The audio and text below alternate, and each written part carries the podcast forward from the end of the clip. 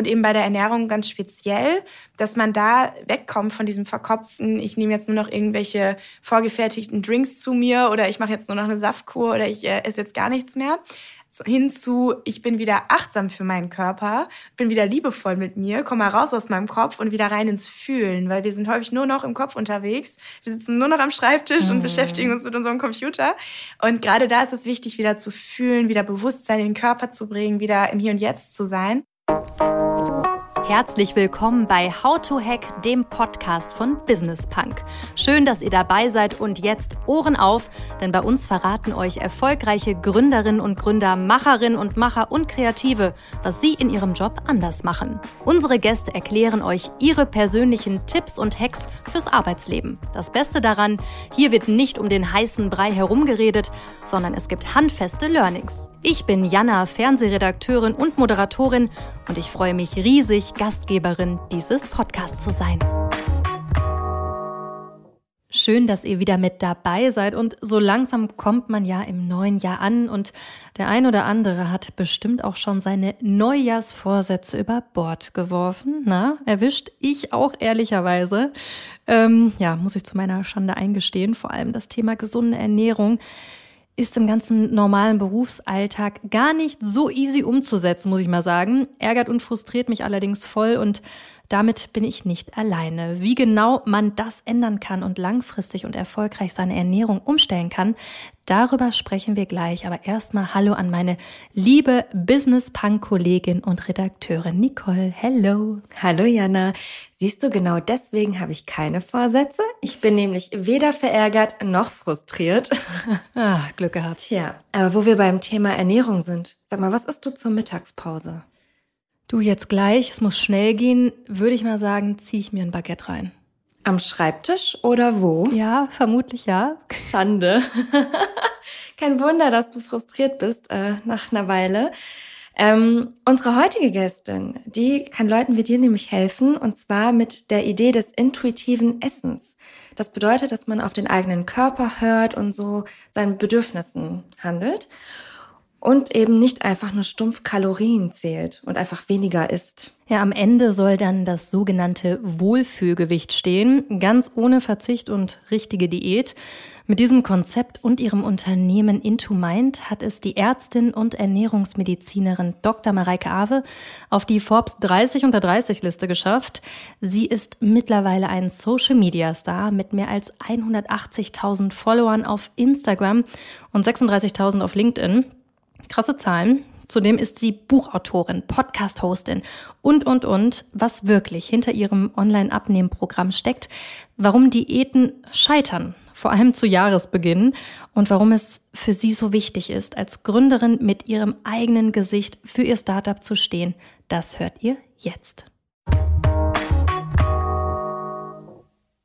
Liebe Mareike, schön, dass wir hier bei euch in eurem Büro zusammensitzen können. Ich weiß, der Januar ist so der krasseste Monat für euch. Danke, dass du dir die Zeit nimmst. Warum wollen alle im Januar abnehmen oder ihre Ernährungsweise umstellen? Ja, also man merkt es ja, der Januar steht vor der Tür. Erstmal freue ich mich sehr, mit dir hier zu sitzen. Danke. Und äh, der Januar ist ja so ein Monat oder im Dezember fangen die Leute dann an, Ende des Jahres sich zu überlegen, uh, was war denn im letzten Jahr gut, was war nicht so gut, was will ich im neuen Jahr verändern und setzen sich dann ihre Neujahrsvorsätze. Und da ist natürlich Abnehmen äh, einer der Vorsätze Nummer eins. Und leider sind die meisten Neujahrsvorsätze zum Scheitern verurteilt. Weniger als 20 Prozent der Leute schaffen es, die dauerhaft umzusetzen. Und äh, das ist auch der Grund, warum wir sagen, ähm, fang lieber an, an deinem Selbstbild und an deinen unbewussten Gewohnheiten zu arbeiten, damit du einen Weg findest, der leicht für dich ist und den du dauerhaft umsetzen kannst. Jetzt hast du gerade gesagt, nur bei 20 Prozent funktioniert das mit den Neujahrsvorsätzen. Warum ist die Zahl so klein? Und lass uns ruhig mal auf das Thema Ernährung gehen. Warum ist das so minimal? Also ich glaube, der größte Punkt dahinter ist die Psychologie des Menschen. Denn die meisten Leute, warum nehmen die ab? Aus der Motivation, ich bin zu dick. Also die sagen, ich will abnehmen, weil ich mich zu dick fühle. Und dann machen sie irgendeine Crash-Diät, nehmen vielleicht ein bisschen ab und dann ähm, Irgendwann sind sie nicht mehr diszipliniert genug, es schleichen sich die alten Gewohnheiten ein, einfach weil sie die ganze Zeit aus dem Selbstbild heraus handeln, ich bin zu dick, ich muss gegen mich kämpfen, ich muss abnehmen. Und was passiert, wenn du das über dich denkst? Du machst genau das zu deiner Realität. Das heißt, wenn du denkst, ich bin zu dick, dann wirst du höchstwahrscheinlich zu dick, weil genau das du dir selber immer wieder bestätigst. Wir nehmen ja pro Sekunde 11 Millionen Sinneseindrücke mit unserem unbewussten Verstand wahr und davon nur ungefähr 40 mit unserem Bewusstsein. Das heißt, wir haben alle wie so eine Brille, mit der wir durchs Leben laufen und nehmen immer nur die Dinge wahr, die zu unseren inneren Überzeugungen passen. Und wenn wir die Überzeugung haben, ich bin dick, ich bin hässlich, ich bin nicht gut genug, dann ähm, sehen, wir, sehen wir eben genau die Dinge in unserem Leben, die uns immer wieder in diese Realität reinbringen. Und äh, nachhaltiger wäre, wenn man sich überlegt, was möchte ich denn eigentlich erreichen? Also welcher Mensch möchte ich sein? Wie möchte ich mich fühlen? Ähm, was gibt mir das auf emotionaler Ebene, auf gesundheitlicher Ebene? Und sich dann immer wieder mit dieser Vision von dem Menschen, der man sein möchte, zu verbinden. Also das jetzt schon zu fühlen. Wie fühle ich mich dann, wenn ich abgenommen habe? Wie fühle ich mich, wenn ich schlank bin? Wie fühle ich mich, wenn ich energiegeladen bin? Wenn ich gesund bin? Wenn ich äh, mich selber liebe? Wenn ich meinen Körper toll finde? Und sich dann damit zu verbinden, gibt dir eine ganz neue Energie, weil du es nämlich aus einer positiven Intention heraus machst und weil du innerlich eigentlich schon der Mensch bist, der du sein möchtest und dann eigentlich nur noch die Gewohnheiten verändern darfst, anpassen darfst an dein neues Selbstbild. Weil wenn du weißt, ich bin ein gesunder, schlanker, sportlicher Mensch, was wirst du dann eher für Gewohnheiten haben, die dir dabei helfen, genau dieses Selbstbild zu bestärken? Und das ist äh, für die meisten Menschen nicht so einfach, weil Psychologie lernen wir eigentlich nie, nie, nicht mal in der Schule irgendwie positiv denken. Da habe ich nie was von gehört in der Schule. Ähm, ich auch nicht. Darum ist es wichtig, das zu lernen. Wie funktioniert mein Gehirn? Wie funktionieren Gewohnheiten? Und wie kann ich schaffen, auch eine körperliche Veränderung dauerhaft zu erzielen? Das, was du gerade gesagt hast, also ich muss ganz ehrlich sagen, ich ertappe mich da bei vielen Dingen. Wir nehmen diese Aufnahmen ja auch im Januar auf, um so ein bisschen zu gucken, okay, wie können wir unsere Ziele denn jetzt wirklich erreichen? Und ich mache das natürlich auch für mich, aber auch für unsere Zuhörerinnen und Zuhörer, weil ich da auch was verändern möchte bei mir. Und das, was du jetzt gerade schon gesagt hast, das ist ja wahrscheinlich auch die ganze, die ganze, das ganze Prinzip hinter eurem Online-Abnehmen-Programm, also ist Intuitives Teil, Essen. Genau, ist ein Teil. Also ähm, das ist so der größere Teil, ist die Psychologie. Darum machen wir auch so viel mentales Training. Aber klar, die Methode selber, das intuitive Essen, ist eben der andere Teil, dass man äh, einen Weg sucht, der langfristig funktionieren kann, weil der Körper gut versorgt ist mit den individuellen Nährstoffen, die man selber braucht. Und das ist wie gesagt, individuell. Das heißt, es gibt nicht diesen einen Diätplan, der für jeden Menschen funktioniert. Klar kannst du mit Low Carb erstmal viel abnehmen oder mit Fett weglassen oder nur noch ähm, XY essen und irgendeine strikte Diät oder intermittierendes Fasten. Klar kannst du damit abnehmen. Aber früher oder später wirst du deinen Körper auf eine gewisse Art und Weise immer unterversorgen. Es entsteht ein Mangelzustand, zum Beispiel wenn du keine Kohlenhydrate isst. Und du kriegst Heißhunger auf genau das, worauf du verzichtest. Und dein Körper will natürlich gesund sein, der möchte leben, der möchte vital sein und wird genau dafür sorgen, dass du das ganz sicher bekommst und nicht zu wenig. Mhm. Ja, kenne ich. und dazu kommt eben noch diese psychische Anspannung dann um die Dinge, die man sich äh, verboten hat. Das heißt, man will sie umso mehr und ist so angespannt auch noch und dann ein schlechtes Gewissen. Oh Gott, jetzt habe ich die Schokolade gegessen und dann isst man erst recht die ganze Tafel. Also da ist man dann schnell in so einem Teufelskreis drin und deswegen empfehle ich immer, statt gegen den Körper zu kämpfen, wieder ähm, diese ganzen Diätregeln mal wegzulassen und wieder achtsam zu werden. Also da ist eben das Wichtigste, erstens dein Hungergefühl wieder kennenzulernen. Also wann habe ich überhaupt körperlichen Hunger? Wie fühlt sich das an? Wann bin ich satt? Was ist die richtige Portionsgröße für meinen Körper? Sprich nicht irgendeine Kalorienzahl, sondern vielleicht das, wo du genau die Sättigung hast, mit der du dann dein Leben hervorragend führen kannst, anstatt dich irgendwie voll zu stopfen oder in, bis zu einem Limit zu essen oder ähnliches. Also Hunger und Sättigung. Ähm, ich empfehle, dass man wieder spüren lernt, was gibt mir Energie. Also wieder beim Essen zu überlegen, okay, ich habe jetzt Hunger, worauf habe ich denn Hunger und wie fühlt sich das an, wenn ich das esse und wie fühlt sich das danach in meinem Körper an. Und da ist auf der einen Seite klar beim Essen selber, ähm, wie schmeckt mir das, unser Geschmack hilft uns eigentlich dabei. Und wenn wir achtsam sind, das ist dann der dritte Punkt, achtsames Essen. Das heißt, nicht nebenher Fernsehen, nicht nebenher ins Handy schauen, nicht nebenher ähm, am Computer sitzen. Wenn du achtsam isst, dann schmeckst du eigentlich ganz gut, was deinem Körper wirklich gut tut und was nicht. Ähm, viele meiner Teilnehmerinnen sagen, dass sie gar keine Tiefkühlpizza mehr mögen oder den Döner gar nicht mehr so gern mögen, weil ihnen das so unnatürlich schmeckt und weil sie gar nicht so wahrnehmen, dass es richtiges Essen ist, sondern es fühlt sich irgendwie komisch an beim Essen. Ähm, das kann jeder mal ausprobieren, einfach mal irgendwas, was vorher vielleicht verboten war oder ungesund war, ganz achtsam und bewusst wahrzunehmen. Und ich finde es dann ganz spannend, wie auf einmal so die billige Schokolade auf einmal gar nicht mehr so toll schmeckt, wenn man das mal ganz bewusst wahrnimmt. Und ähm, das ist so der dritte Punkt, den ich empfehle, wieder präsent zu sein beim Essen, Essen zu einer Tätigkeit zu machen, bewusst zu schmecken, mit Genuss zu essen. Und dadurch spürt man eben auch wieder besser, wenn man angenehm satt ist. Also da wieder diese Verbindung zum eigenen Körper herzustellen. Jetzt haben mehr als 120.000 Teilnehmerinnen und Teilnehmer euer Programm durchlaufen. Das ist echt eine verdammt krasse Zahl, ähm, auch sehr erfolgreich. Wie macht man denn aus einem Online-Abnehmprogramm ein Business? Mhm.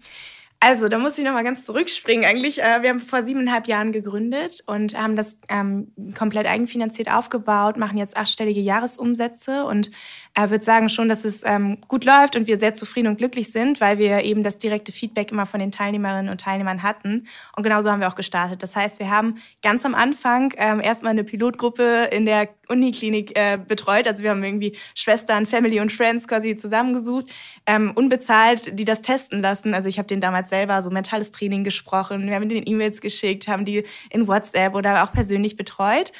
Ähm, und dann damals war so ein äh, Gründungswettbewerb an der Uni. Auf der einen Seite ein Ideenwettbewerb und so ein Start-up-Wettbewerb haben wir beides mitgemacht. Und damals gab es dann Zeitungsartikel über uns in der Rheinischen Post, äh, wo sie eben von unserer Idee berichtet haben, äh, weil wir da eben gewonnen haben, diese Auszeichnung. Und äh, dann hatten wir die ersten Teilnehmerinnen damals ähm, die ersten, ich glaube 25, die das zum Einführungspreis mit uns äh, gemacht haben. Und wir haben gedacht, okay, jetzt müssen wir mal ein richtiges Programm entwickeln und eine UG damals gründen. Also als ich war 22, 22-jährige Medizinstudentin. Jetzt bist du 30. Genau, jetzt bin ich 30. Mhm. Marc ist 23 damals gewesen, ist jetzt auch 30 und ähm, haben damals dann gestartet mit dieser ersten richtigen Teilnehmerinnenrunde. Und wir haben halt immer gesagt, und das unterscheidet uns vielleicht auch ein bisschen von vielen anderen, wir waren halt super konservativ. Ne?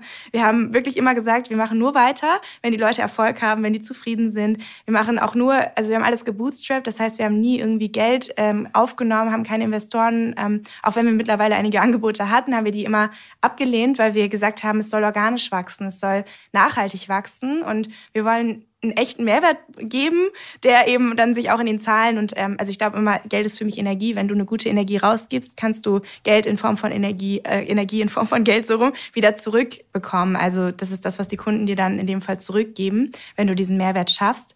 Und kann man sagen, äh, ja, ist total spießig und langweilig, weil ihr natürlich jetzt nicht diese krasse Startup-Kurve hinlegt. Auf der anderen Seite kann man auch sagen, okay, es ist nachhaltig und es ist ein Weg, der gesund ist für unsere Kundinnen, aber auch für unser Unternehmen und für uns. Kannst du da ein paar Zahlen raushauen? Also wir machen dieses Jahr, ähm, werden wir so ungefähr 18 äh, Millionen Jahresumsatz machen und äh, Gewinn, wir haben so eine Marge von ungefähr 25 Prozent. Und ihr seid 40 Leute genau. im Team. Und wie hoch sind die Kosten für diese Programme von euch? Ähm, also unser Intuit und Intumind, äh, also letztendlich, wir haben das Intuit-Programm, das ist unser Hauptprogramm, das kostet ähm, 650 Euro, aber im Angebotspreis 400 Euro aktuell zur Neujahrsaktion hat es jetzt 300 Euro gekostet.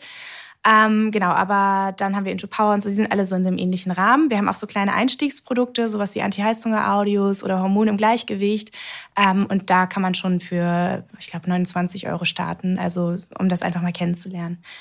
Jetzt gibt es ja verschiedene Online-Abnehmprogramme. Also ihr seid ja nicht das Einzige. Ihr seid aber besonders erfolgreich. Und das habe ich natürlich auch mal ein bisschen recherchiert, mal so ein bisschen geguckt und was euer Erfolgsfaktor ist. Und ich glaube, bei ganz, ganz vielen Sachen stößt man halt einfach auf dich. auf dich als Personal Brand. Und deswegen würde ich gerne mal von dir wissen, wie entscheidend du als Personal Brand, die du da aufgebaut hast für den Erfolg eures Unternehmens bist. Also, ich wollte es ja nie wahrhaben und ich wollte nie in die Öffentlichkeit. Ähm, du hättest mich mal sehen müssen, bitte, mit 22, als ich mein erstes Video aufgenommen habe. Ich sah aus wie eine kleine. Oh, bitte Past zeig mir das. Ja, ich zeig dir das gerne gleich. Ich sah aus wie eine kleine Pastorin, die wirklich total den Stock im Arsch hat und wirklich gar nicht sprechen kann. Und äh, ich war so unsicher. Ich war wirklich ein Küken und es war für mich die größte Angst, in die Öffentlichkeit zu gehen. Und warum? Weil ich Angst hatte, abgelehnt zu werden, weil ich Angst hatte, nicht gut genug zu sein, weil ich Angst hatte, nicht perfekt genug zu sein, weil ich Angst hatte vor der Kritik von den anderen. Ich hatte Angst, dass ich nicht, dass auch mein Körper nicht perfekt genug ist im Vergleich zu den ganzen äh, Pamela Reifs, die da draußen unterwegs sind. Also ich hatte ganz, ganz viele Selbstzweifel. Ich glaube, wir Frauen neigen auch dazu, immer wieder zu denken, alle anderen sind gut, aber wir selber sind nicht gut genug dafür. Und wir müssten erst noch perfekter werden, um rauszugehen, noch, noch schöner werden, noch ähm, makelloser werden, um uns zu zeigen. Und für mich war die größte Herausforderung, eben das nicht zu machen, also mich nicht weiter zu optimieren um in die Öffentlichkeit zu gehen, sondern mit all meinen Fehlern, Macken, Zweifeln in die Öffentlichkeit zu gehen und zu, mich so zu zeigen, wie ich bin. Also bei Instagram Bilder hochzuladen, weiß nicht, von meinen Dehnungsstreifen am Po oder also wirklich Sachen zu zeigen, ähm, die andere vielleicht, oh Gott, sterben würden, wenn sie es zeigen müssten. Und ich bin auch innerlich Papa gestorben.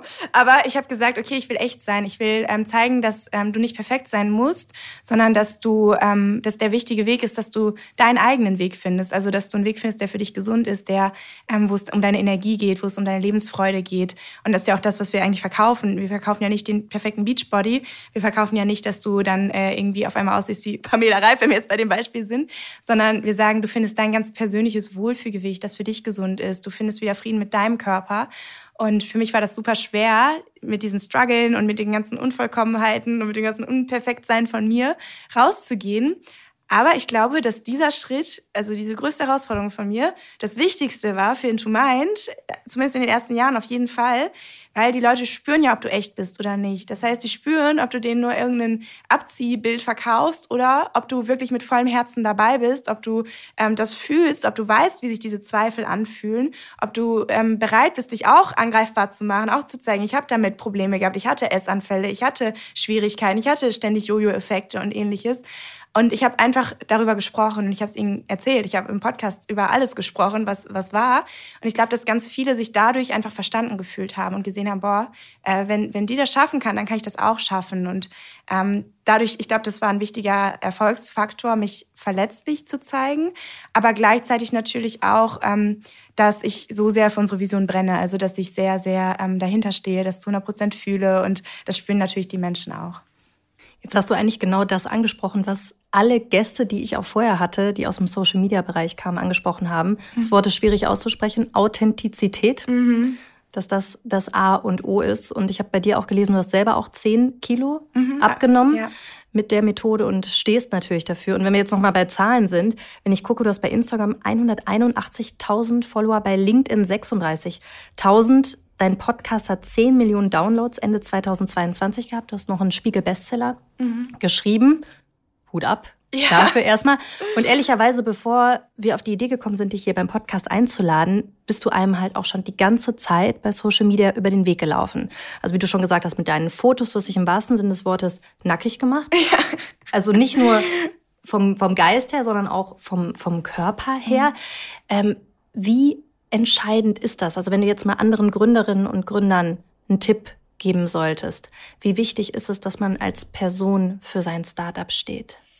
Also man muss natürlich jetzt nicht sein Po in die Kamera strecken. Außer es passt zum Thema so. Ähm, aber generell glaube ich schon, dass es äh, extrem wichtig ist, dass du bereit bist, für deine Vision rauszugehen. Also, dass du bereit bist, darüber zu sprechen, dass du bereit bist, Kritik dafür einzusammeln, dass du bereit bist, einen Shitstorm dafür zu bekommen. Hast du schon einen bekommen? Ja, ich weiß noch, bei Höhle der Löwen waren wir 2017 und äh, wir haben damals eine super Zeit, eine Stunde lang mit den Löwen gequatscht. Das war super, haben am Ende ein Angebot bekommen. Mit Carsten Maschmeyer stehe ich immer noch im Kontakt. Ähm, der fand, also Angebot hatten wir von Jochen Schweizer, aber Maschmeyer war auch super interessiert bei uns. Ähm, konnte aber nicht, weil er damals noch in Body Change investiert war. Aber wir sind seither im Austausch. Und äh, das Witzige war, diese Ausstrahlung, also der, die Aufnahme war so toll und wir hatten so gutes Gefühl danach. Ähm, aber weil wir den Deal abgelehnt hatten, hat dann ähm, der Sender, glaube ich, die müssen ja immer Spannungskurve halten. Also die müssen immer ein gutes Startup, ein schlechtes Startup so, damit es auch spannend bleibt.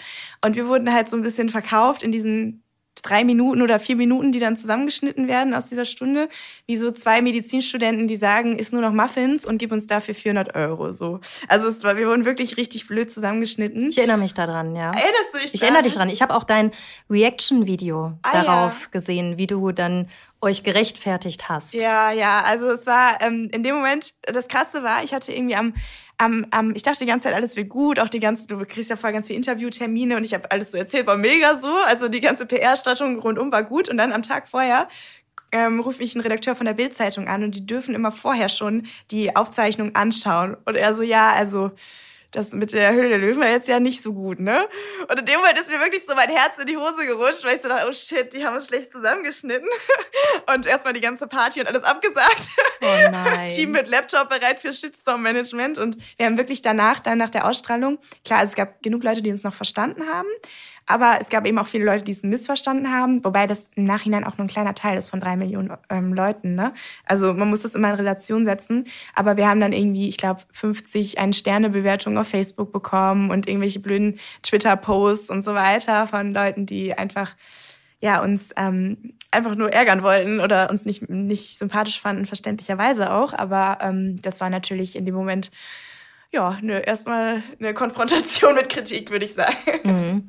Hast du es bereut? Nein, auf keinen Fall. Also auf gar keinen Fall, weil das ist ja eine riesen Reichweite und es gibt genug Leute, die dich ja trotzdem verstehen. Mhm. Und man sagt ja wirklich immer, es gibt keine schlechte PR. Wenn ich jetzt unsere Kundinnen irgendwie, wie viele Jahre später ist es, fünf Jahre später frage, woher kennt ihr uns, kommt immer noch teilweise Hülle der Löwen. Also es ist immer gut, wenn die Leute dich schon mal irgendwie auf dem Schirm haben, auch wenn es kritisch war am Ende des Tages, weil ähm, es immer noch genug Leute gibt, die dich verstehen. Mittlerweile, ich glaube, habt ihr auch wieder eine Bewertung von 4,9 bei Google? Ja, da auch, ja. Also wir haben dann bei Facebook irgendwie das umgestellt, weil das fanden wir schon unfair, weil die haben nie mm. unser Programm gemacht und uns so schlecht bewertet. Aber zum Beispiel Trustpilot und Google haben wir Top-Bewertungen und das sind alles authentische, echte Kundinnenmeinungen, die auch wirklich unser Programm gemacht haben, weil nur die können ja auch sagen, ob es gut ist oder nicht. Also würdest du sagen, dass man ein dickes Fell haben muss, wenn man sich mit seinem eigenen Gesicht dann vor sein Startup stellt? Ja, man muss bereit sein, durch unangenehme Gefühle durchzugehen. Also man muss bereit sein, seine eigenen Ängste wie mit so einer Taschenlampe einmal anzuleuchten und zu sagen, okay, ich habe riesig Angst, jetzt rauszugehen, riesig Angst, jetzt diese blöde Instagram-Story zu drehen oder ich fühle mich total unwohl. Auf Fotos von mir selber mag ich mich gar nicht anschauen. Man muss bereit sein, da durchzugehen und sich selber auch anzunehmen, wenn man nicht perfekt ist. Also gerade wir Frauen wollen immer perfekt sein. Wir wollen immer nur super aussehen. Wir suchen aus 100 Bildern das Beste raus und sind immer noch nicht zufrieden und äh, machen uns total den Kopf. Und ich glaube, gerade wir Frauen dürfen lernen, mehr drauf zu scheißen. Also wir dürfen lernen, dass es egal ist, ob jetzt die Haare perfekt sitzen oder ob äh, unser Make-up perfekt ist, sondern es viel wichtiger ist, dass du da bist und dass du präsent bist und dass du deine Meinung sagst. Und das dürfen wir Frauen mehr lernen. Ja, du hast ja wirklich so eine ganz, ganz nahbare Social-Media-Strategie. Mhm. Bei LinkedIn haust du ja auch wirklich krasse Statements raus mhm. bei deinen Postings. Wann kommen dir da die Ideen und ist dir da auch schon mal echt so was widerfahren, also auch so ein Shitstorm? Ähm, ja, also da gibt's, LinkedIn ist ja eh eine kritische Plattform. Ähm, bei LinkedIn versuche ich so vorzugehen, ähm, dass ich auf der einen Seite immer, wenn ich ein Thema krass fühle, wenn mich was wütend macht, zum Beispiel Frauen, ich setze mich ja sehr für Frauen ein, weil ich das immer so schlimm finde, dass äh, wir Frauen uns nicht raustrauen und so viele Glaubenssätze haben, die uns zurückhalten. Und da habe ich so ganz oft einfach liege ich dann abends im Bett und bin so richtig wütend und will irgendwie was verändern und dann äh, schreibe ich einen LinkedIn-Post. So. Ähm, also das sind einfach Dinge, die ich einfach so fühle, wo ich denke, es muss sich gesellschaftlich was verändern.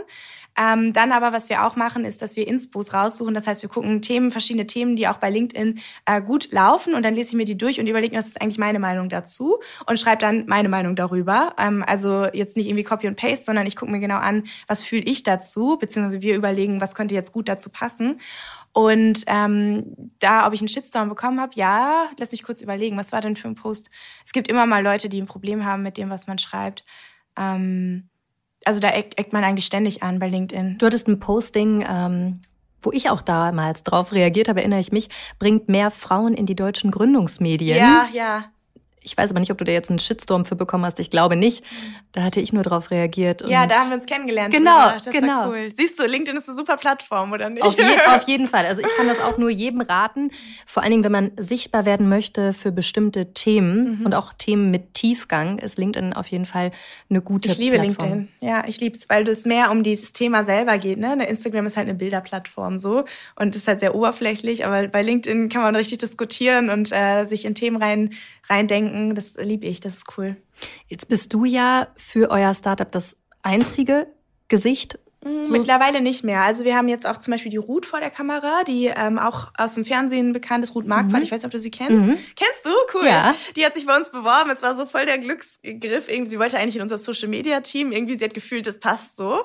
Und dann habe ich sie vor der Kamera gesehen. Ich habe gedacht, wow, die Frau muss vor die Kamera, weil erstens, sie fühlt unser Thema. Zweitens, sie hat eine unglaubliche Ausstrahlung. Und drittens, sie ist genau in dem Alter von unserer Zielgruppe. Sie ist 55 und kann eben viel besser die Leute abholen, wenn es um Themen geht wie Wechseljahre, Kinder und so weiter. Da kann ich natürlich natürlich, klar kann ich aus medizinischer Sicht drüber sprechen, aber nicht aus Erfahrung. Und das ist Gold wert, dass wir sie haben. Also sie ist auch genauso mit vor der Kamera wie ich.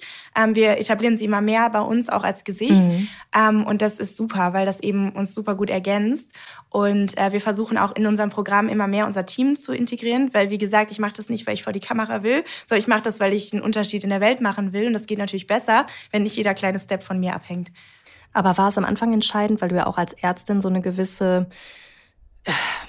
ja, wie kann man das sagen, du einfach den Themen dann eine Relevanz gibst oder ein Wissen? Genau, also das da auch nochmal, um auf die Frage zurückzukommen, ob es für Gründerinnen und Gründer relevant ist, ja, weil ähm, die Leute wollen nicht irgendeine Firma, die ihnen was erzählt, die wollen nicht irgendwas Anonymes, sondern die brauchen jemanden, der authentisch ist. Da geht es gar nicht darum, ob du Ärztin bist oder nicht. Klar hat das irgendwie geholfen. Ich war aber damals auch nur Medizinstudentin, also ich weiß nicht, wie mein Proof da war. Also ich habe halt aus meiner persönlichen Erfahrung erzählt.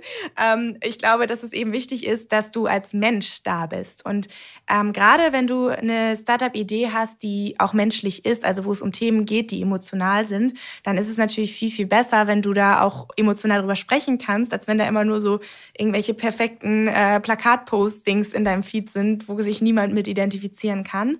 Und ähm, von daher glaube ich schon, dass es extrem wichtig ist. Unser Instagram ist dann, seitdem ich es übernommen habe, vorher sind wir fast gar nicht gewachsen und dann sind wir innerhalb kürzester Zeit eben enorm gewachsen, weil das einen großen Unterschied macht, ob du mit denen selber sprichst oder ob du es halt so anonym hältst. Und ähm, klar, entweder man macht es selber, man kann aber auch mit Influencern arbeiten, die eben authentisch sind und dazu passen, was aber meiner Meinung nach ein echt harter Weg ist, weil das ähm, nicht so einfach ist mit, der, mit dem Aufbau, dass es auch immer passt, dass es sich authentisch anfühlt. Da muss man schon genau die richtigen Leute haben. Habt ihr das probiert? Ähm, ja, und wir sind auch dran. Also wir werden auch in diesem Jahr, denke ich, schon was machen. Kann ich noch nicht so viel drüber sprechen, aber ähm, wir würden das auch immer nur mit Leuten machen, wo wir so das Gefühl haben, die fühlen das, die Message und nicht irgendjemand, der das für Geld macht, weil das nie authentisch rüberkommt. Also wir haben auch schon mal ganz am Anfang probiert, irgendwie bezahlt, dass irgendein kleiner Influencer so, wir waren selber noch klein, irgendwie darüber spricht, aber du siehst ja schon, wenn jemand darüber spricht und sagt, ja, ich kann das und das empfehlen, das kommt natürlich nicht an so. Das muss irgendwie gefühlt gelebt werden, es muss echt sein und nur so funktioniert das. Könnten als Testimonials nicht auch Leute wirklich auch so aus dem Wirtschaftsleben herhalten? Ich habe gehört, du hast auch einen Podcast gemacht mit Carsten Maschmeyer, wo du ihn vorhin erwähnt hast wo er über seine schlechten Ernährungshabits geredet hat als Geschäftsführer damals. Sind solche Leute nicht auch gute Testimonials? Beziehungsweise, was rätst du solchen Leuten? Wie, wie ist es im Arbeitsleben? Wie kann man sich da gut ernähren? Ja, also gerade da, das ist ja ganz spannend, das Thema Unternehmertum und Ernährung, weil Unternehmer ja per se diszipliniert sind. Also die wissen ja, wie diszipliniere ich mich. Und ich würde auch sagen, dass ich zum Beispiel auch eine sehr disziplinierte Person bin und deswegen auch immer in der Ernährung super diszipliniert unterwegs war. Also es gab auch Phasen, wo ich zum Beispiel untergewichtig war, ähm, wo ich mich runtergehungert habe, wo ich mein Hungergefühl ignoriert habe und so weiter. Also das ist ähm, für Unternehmerinnen und Unternehmer sehr leicht, eine Diät durchzuziehen, sag ich mal so, weil wir in der Lage sind, unangenehme Gefühle wie Hunger oder wie äh, andere Bedürfnisse ganz relativ lange zu unterdrücken. Problem ist dabei aber, dass es früher oder später eben wieder zurückkommt. Erstens haben wir wenig Energie, wenn wir die ganze Zeit die Bedürfnisse unterdrücken. Ähm, wir leiden darunter, unser Körper leidet darunter, unser Fokus, unsere ganze Konzentrationskraft. Ich weiß nicht, ob du schon mal versucht hast, hungrig zu arbeiten. Also bei mir funktioniert das nicht. Ich bin da sehr gereizt und äh, nicht in meiner vollen Energie. Ja, same hier. Mhm. Und auf der anderen Seite eben, wenn wir nicht die Dinge essen, die wirklich gut für uns sind, dann merken wir das auch ziemlich schnell an unserem Fokus, an unserer gedanklichen Klarheit, wenn wir jetzt irgendeinen Blödsinn essen oder Sachen Sachen essen, die uns nicht die Nährstoffe geben, die wir gerade brauchen. Und umso wichtiger ist es eigentlich für Unternehmerinnen und Unternehmer, wieder achtsam zu werden für den eigenen Körper. Und dabei geht es nicht nur um die Ernährung, sondern auch um ähm, Stressmanagement, um Schlaf, um ähm, Powernaps tagsüber, dass man so ein bisschen auf seine Konzentration achtet. Und eben bei der Ernährung ganz speziell, dass man da wegkommt von diesem verkopften, ich nehme jetzt nur noch irgendwelche vorgefertigten Drinks zu mir oder ich mache jetzt nur noch eine Saftkur oder ich äh, esse jetzt gar nichts mehr, hin zu, ich bin wieder achtsam für meinen Körper, bin wieder liebevoll mit mir, komme raus aus meinem Kopf und wieder rein ins Fühlen, weil wir sind häufig nur noch im Kopf unterwegs. Wir sitzen nur noch am Schreibtisch mhm. und beschäftigen uns mit unserem Computer. Und gerade da ist es wichtig, wieder zu fühlen, wieder Bewusstsein in den Körper zu bringen, wieder im Hier und Jetzt zu sein. Und deswegen empfehle ich ähm, da wirklich ganz besonders diesen Weg über Achtsamkeit zu gehen und da auch achtsames Energiemanagement. Also wie fühle ich mich durch das Essen? Wie fühle ich mich, ähm, wenn ich regelmäßig esse versus wenn ich es nicht tue? Wie fühle fühle ich mich, wenn ich ähm, auf die Qualität meiner Nahrungsmittel achte versus ich esse irgendeinen Blödsinn, ähm, dass man da wieder drauf achtet. Würdest du sagen, dass gerade High-Performer auch eine höhere Gefahr dafür haben, ähm, ja schnell zuzunehmen, weil einfach so nebenbei einfach irgendwas gegessen wird? Total. Also auf der einen Seite nebenbei essen, auf der anderen Seite auch Stress. Also Cortisol ähm, ist ja unser Stresshormon und das sorgt typischerweise dafür, dass wir zunehmen, gerade in der Bauchregion. Das heißt, wir kriegen diese klassische Körperform, dicker Bauch, dünne Arme und Beine. Das ist so der Stresskörper und ähm, wir neigen dazu natürlich den Stress zu kompensieren. Entweder man fühlt sein Hungergefühl nicht mehr so gut, weil Stress uns so ein bisschen betäubt. Das ist ja wie so, man muss die ganze Zeit funktionieren, funktionieren, funktionieren. Ähm, unser Magen-Darm-System funktioniert nicht mehr so gut. Das heißt, wir können nicht mehr so gut verdauen, wir nehmen die Nährstoffe nicht mehr so gut auf. Und dann kann es eben dazu kommen, auch dass wir Heißhunger bekommen, weil unser Blutzuckerspiegel verrückt spielt durch den Stress, weil wir dadurch eben dann richtig Appetit bekommen auf super süße Sachen, super fettige Sachen, um möglichst schnell unseren ähm, Blutzuckerspiegel wieder nach oben zu bringen. Und gerade deswegen ist es für Unternehmerinnen und Unternehmer ganz wichtig, äh, wieder ähm, Stress bewusst zu werden. Also wo habe ich Stress, wo habe ich negativen Stress und wie kann ich bewusst das Gegenteil, also die Entspannung, das ähm, Runterkommen, die Achtsamkeit wieder reinbauen. Was mir zum Beispiel total gut getan hat, ist jeden Morgen und jeden Abend habe ich eine Zeit lang gemacht, jetzt mache ich nur noch ähm, ab und zu, einen kleinen Bodyscan. Also einmal so den ganzen, so eine Art Meditation, wo man mit jedem Atemzug quasi so die Aufmerksamkeit in ein Körperteil lenkt. Also so zum Beispiel zweimal in die Füße atmen, zweimal in die Waden und dabei so fühlt, wie fühlt sich das an? Was fühle ich da gerade? Ähm, damit man wieder den Körper wahrnimmt, damit man wieder ähm, auch die ganzen Gedanken mal loslässt und im Jetzt ist. Und es gibt mittlerweile auch super viele Studien dazu, dass es eben durch dieses achtsamkeitsbasierte Stressreduktionstraining, also dass du wieder achtsam wirst, deinen Körper mehr spürst, dass du wieder bewusst wahrnimmst, dass du dadurch eben dein Stresslevel signifikant senken kannst und wieder ähm, mehr Entspannung hast und dadurch auch wieder kreativer wirst. Das ist ja das Spannende ähm, dass man immer denkt, man muss noch mehr Stress haben oder sich noch mehr vollpacken und noch mehr arbeiten und leisten, um noch mehr Erfolg zu haben. Aber das Gegenteil ist ja häufig der Fall. Ich weiß noch bei mir, ich habe damals, ähm, nachdem ich fertig war mit dem Medizinstudium, ähm, und mit der Doktorarbeit durch. Also ich habe mir immer alles die ganze Zeit parallel gemacht, also super viel Stress gehabt. Mhm. Und ich habe danach immer versucht, so weiter zu hasseln, zu hasseln, zu hasseln. Und irgendwann war es so richtig so ein Moment, boah, ich kann nicht mehr. Ich äh, muss jetzt mal eine Pause machen. Und ich hatte so ein Inner Calling, ich gehe jetzt mal zehn Tage auf die Malediven. und habe wirklich so, ähm, also ich meine, wir hatten ja in der Zwischenzeit viel Geld verdient, habe ich jetzt mal gesagt, so, wir gönnen uns jetzt mal einen Maledivenurlaub. Mhm. Und habe einfach diese zehn Tage wirklich frei gemacht. Und das Krasse war, wirklich in der Zeit, am Anfang ging es mir erstmal richtig schlecht, weil so viele Sachen hochgekommen sind, die ich vorher wahrscheinlich unterdrückt habe. Aber nach ein paar Tagen habe ich richtig gemerkt, wie so meine ganze Energie sich wieder auflädt, wie ich wieder so anfange, wie so innere Energie aufzubauen, die, die ich vorher gar nicht mehr wahrgenommen habe. Und ich bin wiedergekommen und das war krass. Ich bin nach diesen zehn Tagen wiedergekommen und ich habe ein Online-Webinar gemacht, das uns zwei Jahre lang den krassesten Umsätze überhaupt gebracht hat und Gewinn, weil ich in so einer positiven Energie war. Das war dann unser Hauptverkaufswebinar sozusagen und das war die ganze Zeit profitabel, ähm, mhm. war die ganze Zeit eine mega Energie und hat unser ganzes Marketing eigentlich gerettet über zwei Jahre. Das konnten wir die ganze Zeit durchlaufen lassen. Also es war Wahnsinn und ähm, das ist halt, also klar haben wir es immer wieder ähm, neu aufgenommen oder ich habe auch live quasi es gehalten, aber der, das Kon Konzept dahinter und die Energie, die da drin ist, Bom. Also du siehst äh, Wahnsinn, was das macht, wenn du mal loslässt, wenn du mal entspannst und wenn du wieder dich mit deinem Herzen verbindest. Das fällt vielen Leuten schwer, mir auch, wenn ich ehrlich bin, weil man mhm. dann oft so ein schlechtes Gewissen hat, gerade wenn man Urlaub macht, dass man denkt, oh, ich müsste eigentlich noch das machen, aber eigentlich bringt es einen danach höher und schneller wieder zurück, wenn man darauf achtet. Also auch genau, wenn man auf seine Ernährung achtet. Alles, ja, also Ernährung, Schlaf, Stress, alles, genau. Ich habe mir zum Beispiel, habe ich angefangen vor zwei Jahren gesagt, jeden Sonntag mache ich jetzt frei. Das ist mir vorher sehr schwer gefallen, weil ich immer gearbeitet habe. Und An einem Sonntag. Ja, na klar, wenn du nebenher studierst und so weiter. Es klingt mm. erstmal total bescheuert, aber ich glaube, wenn hier Unternehmerinnen zuhören, äh, dann kennt ihr es vielleicht. Jetzt habe ich gesagt, okay, ich mache jetzt auch noch jeden halben Samstag frei und so, weil ich einfach gemerkt habe, boah, es gibt mir viel mehr Energie. Und ähm, bei der Ernährung genau das auch. Also dein Körper braucht genauso auch beim Essen regelmäßig Essen, aber auch regelmäßig Essenspausen. Und du kannst, nur wenn du darauf achtest, wann du nichts essen solltest oder wann du was essen solltest, kannst du eben deinem Körper zum richtigen Zeitpunkt die Energie geben, die er braucht. Und genauso eben auch in der Auswahl der Nahrungsmittel. Jetzt hast du vorhin darüber geredet, wie das war mit dem Medizinstudium und dann die Gründung. Warum war für dich eigentlich klar, ich gründe und ich arbeite jetzt gar nicht in meinem eigentlichen Beruf? Also ich habe ja Medizin studiert, weil ich immer Menschen helfen wollte, gesund zu werden. Und äh, im Studium selber habe ich ziemlich schnell gemerkt, dass eigentlich, also gerade als es dann losging in der Klinik, wo du dann wirklich zu den Patienten ins Zimmer gehst und wirklich mit denen arbeitest und siehst, wie funktioniert das ganze System, ist mir aufgefallen, dass das System an vielen Stellen krank ist. Also dass das System eigentlich erst dann ansetzt, wenn die Leute eigentlich schon viel zu spät, wenn sie schon lange krank sind, wenn du nur noch die Schäden begrenzen kannst, ähm, irgendwelche Medikamente gibst, die eben klar Schadensbegrenzung betreiben, aber du machst sie nicht mehr wirklich gesund an vielen Stellen. Außer natürlich jetzt in der Unfallchirurgie oder mhm. ähnliches.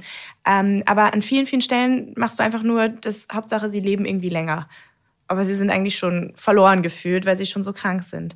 Und ich habe gesehen, dass die meisten, also mehr als die Hälfte von allen Krankheiten, die da sind im Krankenhaus, eigentlich durch gerade diese Lifestyle-Faktoren entstehen, durch zu viel Stress, durch die falsche Ernährung und durch die schlechten Gewohnheiten, die man hat. Und äh, irgendwie hat, weil ich selber, ich hatte auch selber eine Autoimmunkrankheit, ich hatte dieses essgestörte Verhalten und all das habe ich durch meine innere Haltung geändert. Nicht durch Medikamente, nicht durch Kampf, sondern durch Achtsamkeit, durch Selbstliebe, durch Bewusstsein, durch neue Gewohnheiten. Und ich wusste, dass es ähm, bei diesen ganzen Krankheiten eigentlich viel zu wenig beachtet wird, dass man das zu den Menschen bringen muss, bevor sie krank werden. Nämlich dann, wenn sie die ersten Symptome merken, wenn sie merken, oh, die Hose sitzt zu eng oder wenn sie merken, mh, hm, irgendwie habe ich nicht mehr so viel Lebensenergie wie früher, dass man genau dann ansetzt und dann eben die Grundlagen setzt. Also da wirklich wieder reingeht in die ganz Basics. Deswegen machen wir auch nicht das ultra komplizierte ähm, Konzept, sondern wirklich die Basics, die nötig sind, damit du gesund sein kannst. Und nicht irgendwie ähm, jetzt, also deswegen, wir sind jetzt auch nicht die Lifestyle-Brand für jetzt ähm, super High-Performer, sondern wirklich für ähm, die, äh, weiß nicht, für die ähm, Uschi 50, die äh, irgendwie merkt, oh, ich fühle mich nicht mehr wohl in meinem Körper, ich habe keine Lebensfreude mehr, weil wir eben wirklich im Mainstream, in der breiten Masse was verändern wollen und da unterstützen wollen, dass sie eben diesen positiven Unterschied machen. Und jetzt versuchen wir auch zum Beispiel unsere Zielgruppe noch jünger ähm, zu positionieren. Dieses Jahr ähm, machen wir ein, ein, neues Programm, das sich ganz gezielt an junge Leute richtet und äh, versuchen da dann anzusetzen noch früher, also noch weiter vorne, äh, bevor eben all das passiert. Ich hatte auch eine Zahl gesehen ähm, von dir oder gelesen. Ich finde es jetzt aber gerade nicht in meinen Unterlagen, dass so und so viel Prozent aller Leute äh, gestörtes Essverhalten haben. Ja, also das ist ja eh schwarze ähm, Grauzone sozusagen, weil das nicht berichtet wird so wirklich. Aber ich denke, dass bei den Frauen, ich schätze, dass eigentlich 90 Prozent nicht mehr natürlich essen, weil wir so sehr beeinflusst werden durch die ganzen Medien, durch die ganzen Diäten, durch die ganzen ähm, Trends, die da unterwegs sind durch Social Media, dass man eigentlich die wenigsten noch ein natürliches Essverhalten haben. Also die wenigsten achten wirklich auf das, was ihr Körper ihnen sagt. Eigentlich jedes kleine Baby kann ja intuitiv essen. Die mhm. wissen ja, wann haben sie Hunger, wann sind sie satt. Die wissen, wenn sie den Brei wollen, wenn nicht, dann spucken sie ihn halt wieder aus, so gefühlt. Und das verlernen wir halt im Laufe des Erwachsenwerdens. Und gerade wir Frauen neigen ja dazu, weil wir noch perfekter und noch schöner sein wollen, das alles zu verkopfen und äh, fangen dann irgendwie mit der nächsten Diät an. Also ist euer Programm für Leute, die halt schon viele Diäten auch gemacht haben, da mit gescheitert sind und jetzt ähm, damit ist, erfolgreich sein sollen? Ja, also das ist für die, aber jetzt eben versuchen wir auch die anzu, bei denen anzusetzen. Wir versuchen es halt in den Mainstream bei den jüngeren ähm, Menschen reinzubringen. Also jetzt auch, sagen wir, die 22-Jährige oder die 18-Jährige, die gerade ähm, erst ihre erste Diät starten will. Ähm, da wollen wir eigentlich schon einsetzen und ihr dabei helfen, dass sie gar nicht erst, weil die meisten machen dann ihre erste Diät, nehmen ab, nehmen wieder zu, nehmen mhm. ab, nehmen mhm. zu und dann geht's immer ein bisschen höher. So. Und wir wollen eigentlich schon direkt am Anfang jetzt ansetzen und ähm, noch früher einsteigen. Das war eben, da muss man das richtige Marketing ähm, etablieren. Für uns war es natürlich am Anfang einfacher, zum Beispiel Facebook-Ads zu schalten oder sitzt halt die 50-jährige Hausfrau. Aber jetzt bei Instagram oder bei TikTok ähm, kann man eben auch die jüngeren Zielgruppen erreichen. Und das sind natürlich die, je früher du ansetzt, desto besser. Also je jünger die Menschen sind, umso besser. Und all unsere Teilnehmerinnen, die jetzt 50 sind oder die 40 sind oder die 80 sind, die sagen zu uns, ja, hätte ich das damals schon gewusst, dann hätte ich mir so viel Leid erspart, weil mhm. das alles natürlich nicht nötig gewesen wäre, dieser jahrelange Kampf. Wie sieht denn so ein typischer Tagesablauf aus, wenn man jetzt intuitiv essen würde? Jetzt zum Beispiel bei mir. Mhm. Würdest, könntest du mir da was empfehlen? Ja, also ich würde dir empfehlen, dass du ähm, vormittags zum Beispiel erstmal abwartest, bis dein natürliches körperliches Hungergefühl entsteht. Ähm, dazu hilft es natürlich gerade am Anfang, wenn man verlernt hat, wie fühlt sich Hunger an, ab und zu mal so einen kleinen Check-in zu machen, vielleicht einmal die Stunde kurz zu fühlen, wie fühle ich mich gerade, ähm, habe ich gerade Hunger, habe ich ein leere Gefühl im Bauch, habe ich ein Energietief, wie würde es sich jetzt anfühlen, was zu essen. Ähm, und eben dann, wenn man merkt, boah, ich habe jetzt einen leeren Magen oder ich brauche jetzt was zu essen, dann würde ich dir empfehlen, ähm, dass du mal in dich reinspürst und überlegst, welche Mahlzeit könnte jetzt deinen Hunger auf eine gute Art und Weise befriedigen, die dir auch langfristig Energie gibt. Das ist natürlich am Anfang so ein bisschen Trial and Error, aber du kannst dich erstmal an gesunden Rezepten einfach orientieren und gucken, wie, wie bekommt mir das, wenn ich jetzt mir zum Beispiel ein cooles ähm, Birchermüsli mache oder ähm, ich empfehle immer, am besten alle Makronährstoffe irgendwie mit anzubieten dem Körper, also Kohlenhydrate, Fette, Eiweiße. Ähm, also es kann zum Beispiel sein, dass du dann Porridge mit Quark und Nüssen zu dir nimmst und ein bisschen Obst. Dann hast du eben viel dabei und auch mal was Frisches dazu ist natürlich auch hilfreich. Ähm, und dann kannst du einfach mal beim Essen selber, würde ich dir empfehlen, eine Pause zu machen. Also wenn es dann, keine Ahnung, halb elf ist und du hast Hunger, dann setzt du dich schön hin oder zehn, wann auch immer du Hunger bekommst, setzt du dich schön hin, genießt das und isst es auch, nimmst dir diese 20 Minuten für dich.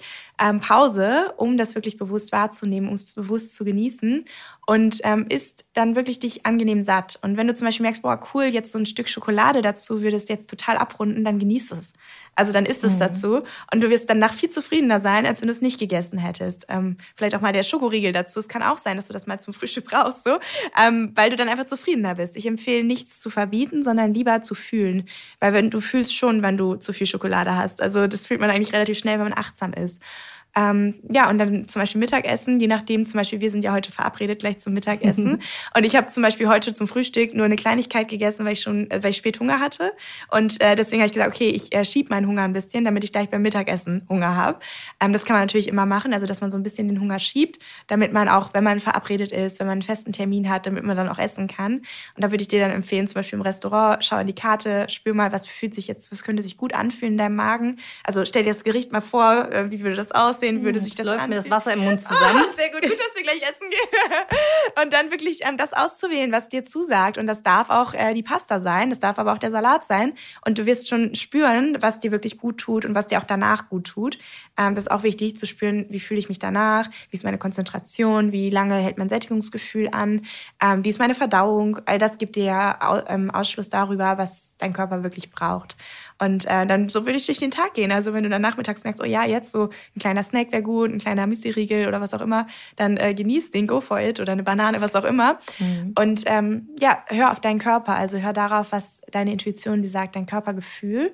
Und du wirst merken, dass du abends, wenn du den Tag über deinen Körper richtig versorgt hast, genug Fett gegessen hast, genug Kohlenhydrate, hast du abends nicht mehr diesen Heißhunger, weil du eben tagsüber schon satt geworden bist. Und häufig kommt dieser abendliche Heißhunger auf Chips, auf Schokolade, weil dann eben die, erstens die Disziplin weg ist. Am Abend ist äh, vorbei sozusagen, man entspannt sich. Und dann eben der Körper auch laut wird und sagt, äh, heute war irgendwie nicht genug Fett und Kohlenhydrate mit dabei. Und äh, dann eben du umso mehr Hunger darauf bekommst.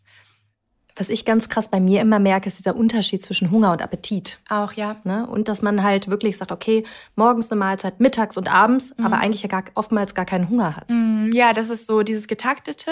Und Hunger und Appetit ist ganz spannend, weil sich das auch wieder angleicht. Also klar, ich empfehle immer vorm Essen zu fragen, habe ich Hunger oder will ich mich nur anders fühlen? Weil wenn du jetzt einfach nur isst aus Langeweile, dann ist es natürlich nicht hilfreich. Dann kannst du lieber einen Spaziergang kurz machen oder irgendwas anderes.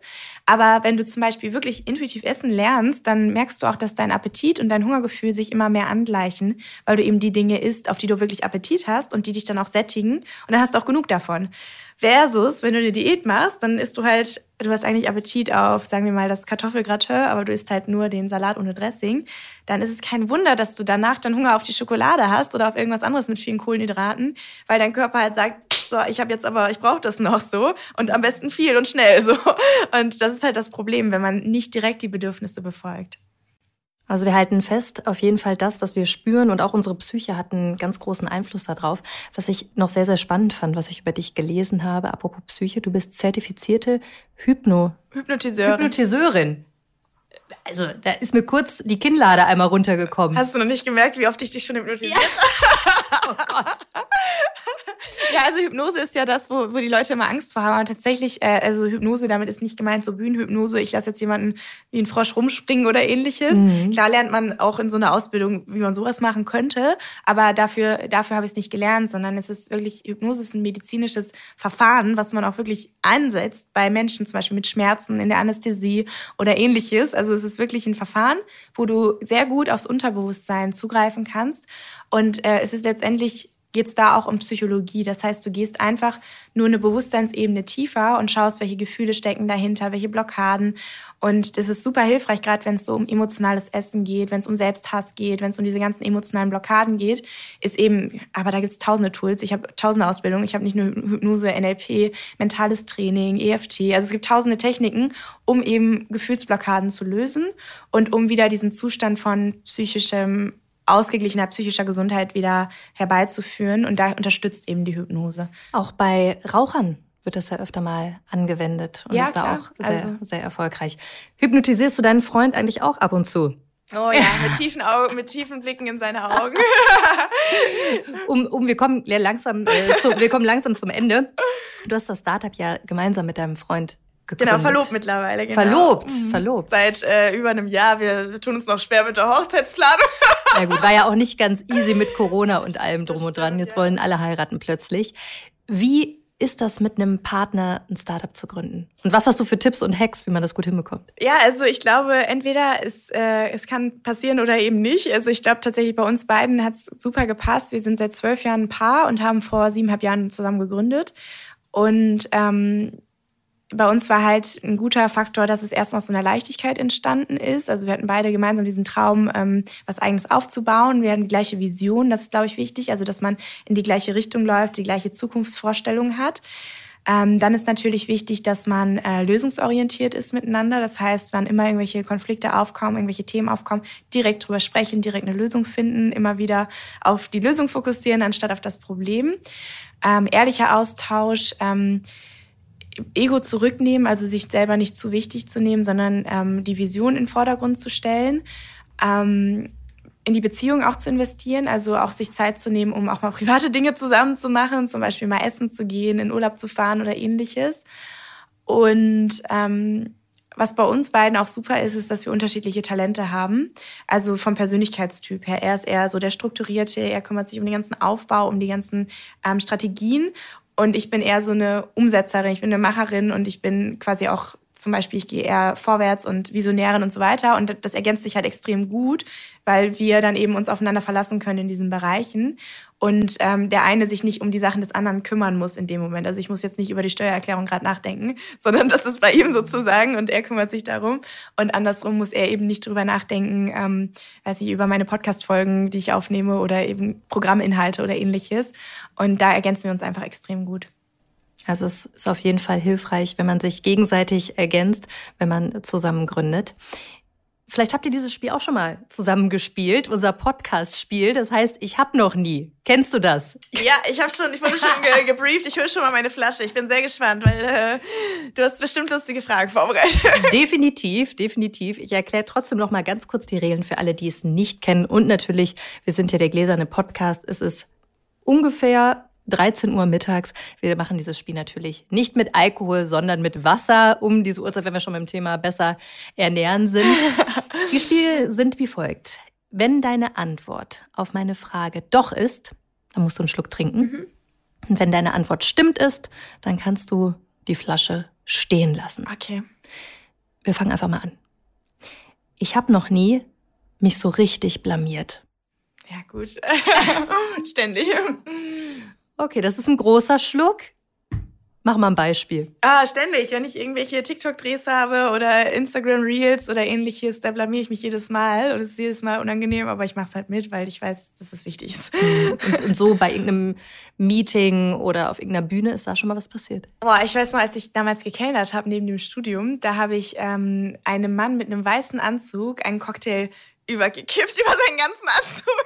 Oh ähm, aber er ist sehr cool damit umgegangen. Also er war gar nicht böse und es ist alles gut gegangen. Es war mir super unangenehm, aber toi toi toi. Also. Ey, okay, das kenne ich tatsächlich aus eigener Erfahrung. Ich habe auch gekellnert während des Studiums. Mir ist das auch passiert. In meinem Fall war es ein Fußballprofi. Oh, ich sage jetzt keine Namen. Oh, oh, in oh, Köln. Oh, Ja, er ist aber auch nett damit umgegangen. Sehr cool, das ist immer sehr sympathisch, finde ich. Definitiv. Okay, weiter geht's. Ich habe noch nie Existenzangst gehabt. Existenzangst im Sinne von finanzielle mhm. Existenz. Mhm. Hatte ich noch nie. Also stimmt, musst du nichts trinken. Weil, und das ist vielleicht cool, ich hatte ähm, mit 18 eine Interrail-Tour gemacht mit meinen Freundinnen, zwei Freundinnen, also drei Mädels durch Europa. Und äh, wir haben uns damals als Ziel gesetzt, äh, mit möglichst wenig Geld rumzukommen. Und wir haben einen Monat lang sind wir durch Europa gereist und wir haben inklusive Übernachtung, Essen und allem, also wir haben super viel Couchsurfing gemacht, uns mit anderen Leuten da vernetzt und so. Wir haben insgesamt 100 Euro ausgegeben. Für einen Monat? Für einen Monat. Und irgendwie okay. seit dieser Erfahrung weiß ich, Krass. ich brauche keine Angst haben, kein Geld zu haben, weil das mhm. Leben eigentlich grundsätzlich ist gut mit dir meint. Und solange es andere Menschen gibt, brauchst du keine Angst davor haben, weil du wirst immer irgendwie überleben. Krass, das ist eine richtig gute, positive Einstellung zum Leben, ne? Ja, voll. Also ich habe finanziell wirklich, habe ich da gar keine Angst vor. Also nö, ähm, mhm. macht nichts mit mir. Aber ich bin auch zum Glück mache ich meinen Wert auch nicht davon abhängig. Mhm. Also einmal an alle, die zuhören, mal so eine Interrail-Tour machen. Einen Monat für 100 Euro leben. Dann genau, geht man entspannter durchs Leben danach. Absolut, ja. Danach oh. kann nichts passieren. Ai, Ich habe noch nie einen richtig großen Fehler gemacht. Na klar, habe ich schon Fehler gemacht. Was war der größte? Boah, der größte Fehler. Oh, das ist jetzt schwierig. Ich habe so viele gemacht. Ähm, vielleicht, dass wir ähm, viel zu spät mit Online-Marketing gestartet haben. Also wir haben die ganze Zeit versucht, eigentlich über ähm, Mund-zu-Mund-Propaganda und auch PR-Arbeit, aber natürlich auch, äh, also ich fand schon, dass es interessant war für die Medien, mit denen wir da zusammengearbeitet haben, aber es war ähm, nie skalierbar. Und es war halt immer so, wir sind so von Runde zu Runde gestartet und wir haben es eigentlich viel zu spät entdeckt. Das war ein Fehler. Ich bin zu spät in Social Media und alles eingestiegen, also zu spät Personal Branding. Mhm. Das war ein Fehler. Ähm, was waren noch Fehler? Hm. Höhle der Löwen? Höhle der Löwen war, wir hätten unseren Pitch noch besser, Mainstream-tauglicher vielleicht machen können. Wir haben in einem Jahr einmal, das war 2019, da haben wir ganz viele Mitarbeitende eingestellt, die aber gar nicht zu uns gepasst haben, weil wir dachten, stell halt alle ein und bilde die weiter. Das war ein Riesen-Pain, weil wir nur noch mit Management äh, beschäftigt waren, aber keine Ergebnisse. Und ähm, nachdem wir dann wieder aufgeräumt haben, von beiden Seiten hat es nicht gepasst. Also es war dann ne, also ein super Fehler gewesen, ist sehr unangenehm. Ähm, aber als wir dann wieder ein kleineres Team waren, haben wir unseren Umsatz erstmal wieder verdreifacht. Also das war ein Riesenfehler, einfach irgendwelche Leute einzustellen. Und heutzutage sind wir wirklich, jeder Einzelne bei uns im Team ist handverlesen, weil wir nur die wollen, die wirklich gut zu uns passen und wo einfach ein Perfect Match ist, weil das für beide Seiten super unfair ist und blöd ist, wenn du dann mit den falschen Leuten am Start bist. Mhm. Ich bin ja heute bei euch hier im Büro und ich merke eine sehr nette Atmosphäre ja, auf jeden also, Fall. Du wirst auf jeden Fall belohnt, wenn du die richtigen Leute auswählst, ja. Definitiv. Jetzt ganz zum Schluss, lass uns mal ein bisschen in die Zukunft gucken. Verrat mir, was habt ihr in den nächsten Jahren vor? Was ist euer großes Ziel? Wir wollen auf jedem deutschsprachigen Handy installiert sein und äh, die Nummer eins Gesundheits-App sein, die jeder schon benutzt, um eben quasi der digitale Gesundheitscoach in der Hosentasche, um mit kleinen ähm, Übungen, mit kleinen ähm, Audios, mit kleinen ähm, Reflexions-, Achtsamkeitstools eben gesünder zu werden und die Gewohnheiten positiv zu verändern. Und da wollen wir natürlich möglichst jung einsteigen bei der jungen Zielgruppe, weil zu den Älteren kommt es dann eh irgendwann. Das sind große Ziele auf jeden Fall. Wir werden euch in dieser Zeit begleiten und natürlich gucken, wie das läuft. Und jetzt gehen wir erstmal was essen, passend zu unserem Podcast-Titel. Genau, besser ernähren, besser essen. Hilfst du mir, was Passendes auszusuchen das machen wir heute? Zusammen, das machen wir. Vielen Dank für das Gespräch. danke dir, danke dir. Am Anfang habe ich ja jetzt noch geprahlt, dass ich keine Vorsätze habe, aber als ich euch zugehört habe, habe ich mir gedacht, ich sollte mir da doch was vornehmen, nämlich tatsächlich nicht nebenher am Schreibtisch essen während der Arbeit. Das ist nicht gut für den Körper, habe ich gelernt. Das passiert mir echt super oft. Ja, mir definitiv auch. Das möchte ich unbedingt ändern. Ich bin auch geschockt, dass die wenigsten von uns ein natürliches Essverhalten haben und eben nicht intuitiv essen können und Babys uns da echt voraus sind. Fand ich krass. Ja, manchmal ist es anscheinend nicht so gut, manche Sachen zu lernen. Ne? Das ist intuitiv ist manchmal echt der bessere Weg. Und äh, da müssen wir auch wirklich mehr drauf achten, wieder mehr in uns reinzuhören, auf unsere Bedürfnisse zu achten. Und um Bedürfnisse, da geht es ja auch nächste Woche in unserem Podcast aber im Bereich der Kommunikation. Ja, absolut. Nächste Woche spreche ich mit Mr. Rhetorik. Seinen Tipps zur Kommunikation folgen mehr als 150.000 Menschen auf Instagram. Wir können nächste Woche also extrem viel lernen. Schaltet unbedingt ein. Und wie immer zum Schluss, wenn ihr Lob, Kritik, Anmerkungen habt, dann schreibt uns am besten mir direkt bei LinkedIn oder bei Instagram. Da heiße ich genauso wie im wahren Leben. Jana Linke. Ich freue mich auf eure Nachrichten. Lesetipp der Woche. Dry January. Selbst wenn ihr nicht mitmacht, ist es sicherlich nicht an euch vorbeigegangen. Aber alkoholfreie Getränke sind nicht nur ein Trend, worüber man einmal pro Jahr spricht. Der Markt ist am Boomen. Das alles erzählt im Detail Nicolas Rampf in einem super spannenden Interview mit Nicole. Ihr findet es auf business-punk.com. Viel Spaß beim Lesen! Das war How to Hack für heute. Ich hoffe, es hat euch gefallen. Immer donnerstags gibt es eine neue Folge. Abonniert uns gerne fleißig auf RTL Plus Musik oder wo auch immer ihr Podcasts hört. Und über eine 5-Sterne-Bewertung würden wir uns natürlich auch sehr freuen. How to Hack ist eine Produktion der Audio Alliance. Host Jana Linke. Redaktionelle Mitarbeit Lucille Garnier und Nicole Plich. Audioproduktion Lia Wittfeld.